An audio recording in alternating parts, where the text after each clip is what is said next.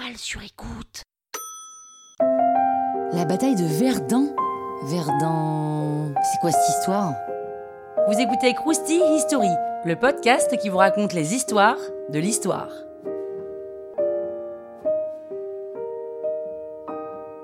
Verdun, c'est une petite ville de l'est de la France, dans la Meuse. Alors, elle est qu'à 45 km de l'Empire allemand. Oui, oui, oui, ils avaient déjà annexé l'Alsace et la Lorraine, c'est pour ça. Et c'est aussi pour ça que Verdun est militarisé et que de nombreux forts sont construits tout autour.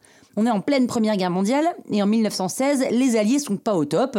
Verdun est un endroit vulnérable et très stratégique parce qu'il fait partie de la ligne de chemin de fer pour ravitailler l'armée française.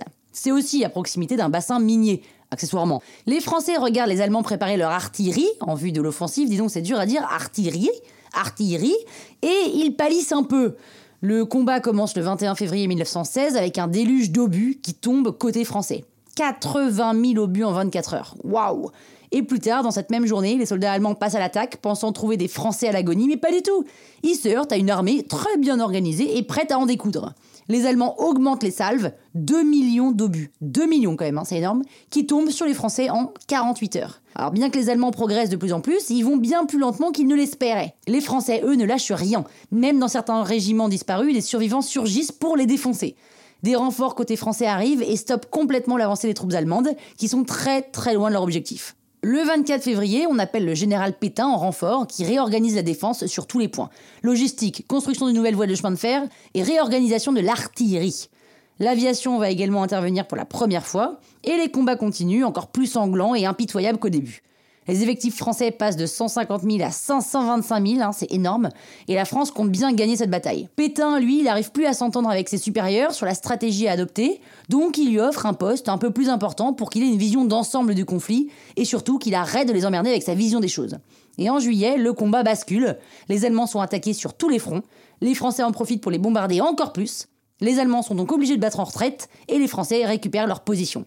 Cette bataille fait le buzz dans le monde entier, tout le monde est halluciné que la France ait réussi à tenir le choc, voire même à sortir victorieuse. Le combat aura quand même duré 10 mois et surtout aura causé plus de 300 000 morts. Oh le bordel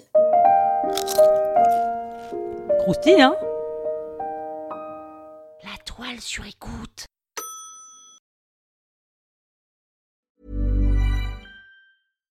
When you make decisions for your company, you look for the no-brainers. And if you have a lot of mailing to do, Stamps.com is the ultimate no brainer. It streamlines your processes to make your business more efficient, which makes you less busy. Mail checks, invoices, legal documents, and everything you need to keep your business running with Stamps.com. Seamlessly connect with every major marketplace and shopping cart. Schedule package pickups and see your cheapest and fastest shipping options from different carriers with rates up to 89% off USPS and UPS rates. And with the Stamps.com mobile app, you can take care of mailing and shipping wherever you are. Make the same no-brainer decision as over 1 million other businesses with Stamps.com. Sign up with Code PROGRAM for a four-week trial, plus free postage and a free digital scale. No long-term commitments or contracts. That's Stamps.com. Code PROGRAM.